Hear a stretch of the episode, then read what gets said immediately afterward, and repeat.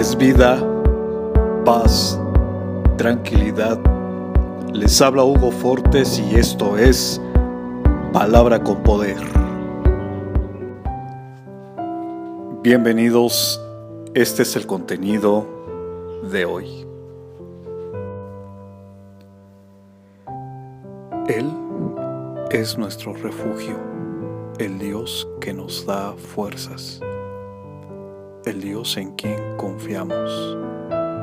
Salmo capítulo 91, verso 2. Deja tu día en manos de Dios. No te desanimes.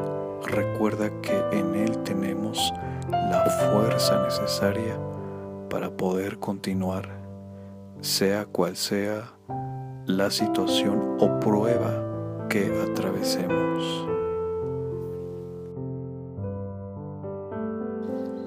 Comparte, será chévere.